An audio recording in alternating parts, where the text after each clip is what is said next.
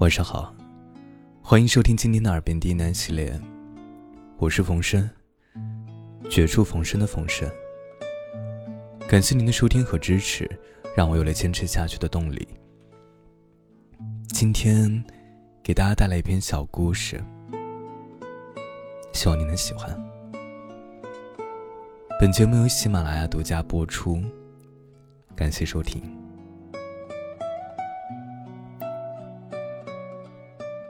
身上有一只小狐狸，它在山上修炼了一百年，终于化成了人形。刚一出关，它就迫不及待地跑下了山。一百年了，也不知道人间变成了什么样子。没走多远，它就嗅到了一股香气。他仔细闻了闻，是酒香。他擦了擦口水，摇身一变。编成一个妙龄少女，又把尾巴往裙子里塞了塞。她循着酒香，来到了山下的小镇上。小镇里车水马龙，远处的集市人声鼎沸。她瞪着好奇宝宝一般的大眼睛，望着青石板的小路、络绎不绝的马车，以及不远处的酒肆。他一路小跑着来到了酒肆，叫道：“小二，来一碗酒。”酒肆的小伙计瞅了瞅他，心里嘀咕：“这大白天的，一个人姑娘家跑出来喝酒，还真是少见。”想归想啊，他还是盛了一碗酒，送到了小狐狸面前。“哎，客官，您请慢用。”小狐狸端起碗一饮而尽，这酒可真香啊！他喝了一碗又一碗，直到喝得酩酊大醉，才满意的抹了抹小肚子，出了门。自此，小狐狸天天下山喝酒，他的积蓄也越来越少。他仔细琢磨了一下，要是再这样喝下去，钱肯定不够花，不如把小石子变成铜钱付账。可是，小石子的法术只能维持一会儿，用不了多久就会变回去。这样的话，不就把酒肆给坑了？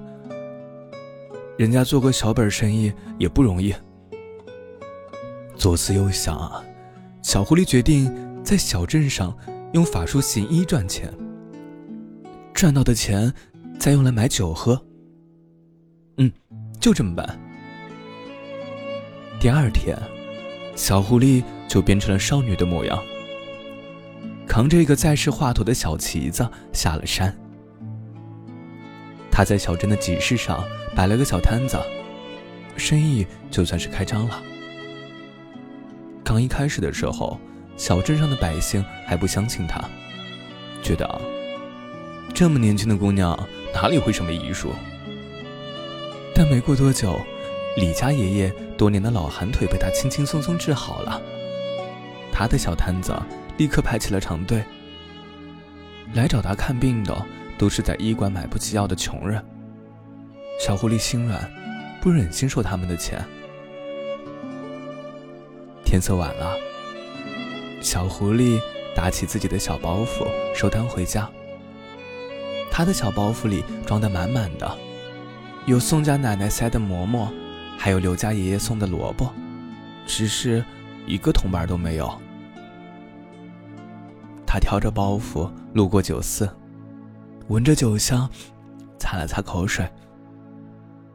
可他摸了摸自己的包袱，叹了口气，心想：算了，起码今晚还能吃顿饱饭。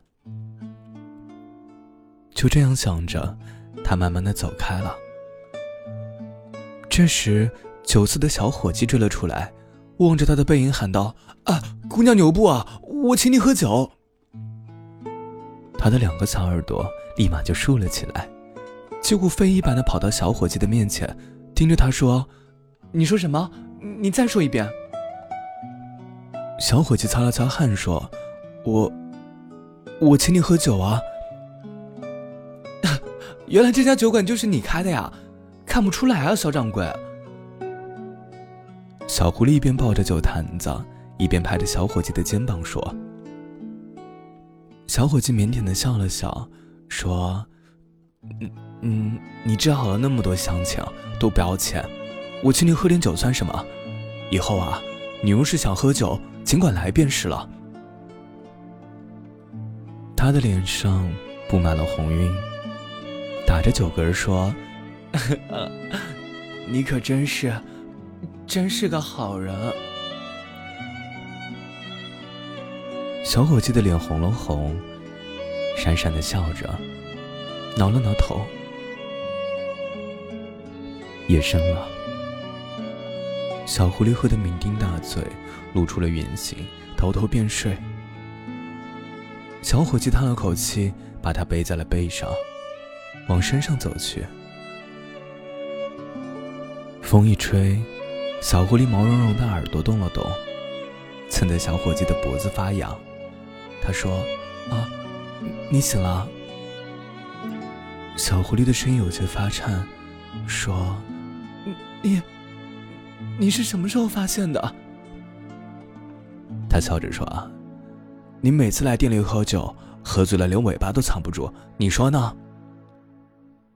小狐狸哼唧着，用小爪子在他背上捶了几下，说：“你你，好了好了，其实小狐狸挺可爱的。”小狐狸的脸红了，他用蚊子一般的声音说：“那你觉得我变成人？”和变成小狐狸，哪个好看？小伙计笑了笑，毫不犹豫的回答道：“都好看。”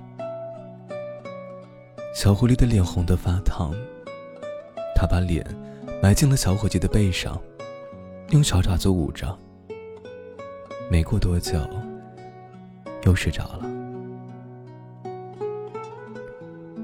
今天的故事就到这里结束了。感谢你的收听，